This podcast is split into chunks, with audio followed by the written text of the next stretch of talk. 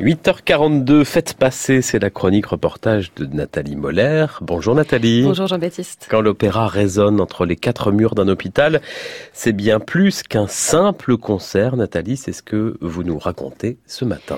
Et oui, car c'est ce que j'ai pu comprendre et constater cette semaine en assistant à un concert organisé à l'hôpital Casanova de Saint-Denis en région parisienne. Cet hôpital, il accueille des personnes âgées en perte d'autonomie qui souffrent de graves pathologies physiques ou neurologiques.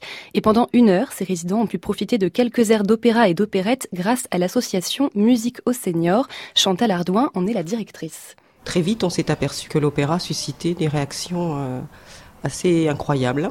Au départ, c'est vraiment de la surprise et puis après, ils, rentrent euh, vraiment dans le, dans le thème, et ce sont des, émotions très fortes qui les envahissent.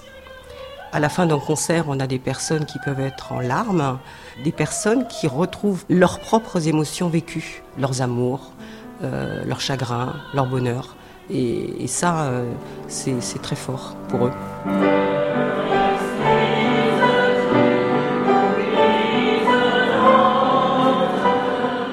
Alors si je comprends bien Nathalie, l'opéra renvoie ces personnes malades à leurs émotions. D'abord, elles n'ont pas besoin de connaître le répertoire lyrique pour vraiment profiter pleinement du concert. Absolument, car l'idée de musique au senior, ça n'est surtout pas de renvoyer ces personnes vers leur passé. Au contraire, l'objectif c'est d'agir sur leur état actuel et futur, même pour les plus malades. Et pour ça, il faut bien les préparer, les accompagner, les faire participer et chanter comme on peut l'entendre juste en ce moment, noter leurs réactions, leur évolution. Et à Saint-Denis, le personnel de l'hôpital Casanova est particulièrement impliqué dans l'organisation de ces concerts.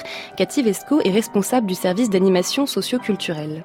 J'ai fait un travail depuis deux ans et trois ans sur l'opéra parce que moi j'y connaissais absolument rien.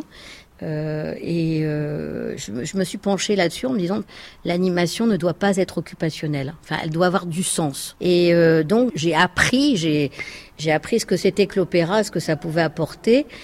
Et, je dirais c'est comme la peinture, même si on n'a pas la culture de l'art, à force de voir ou d'en entendre, on éveille les sens, que ça soit euh, visuel ou auditif.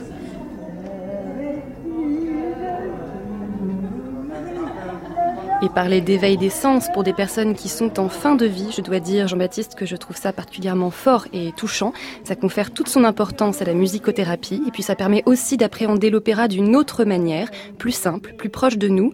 L'art lyrique n'est pas une culture qu'on a ou qu'on n'a pas, c'est d'abord un vecteur d'émotion et de plaisir, quel que soit notre âge, notre connaissance de l'art, notre état psychique ou physique. Un reportage signé Nathalie Moller à retrouver également, à prolonger sur francemusique.fr pour euh, suivre euh, la préparation, le déroulement de ces concerts, Nathalie. L'article s'appelle Musique au Seigneur, l'opéra entre les quatre murs d'un hôpital.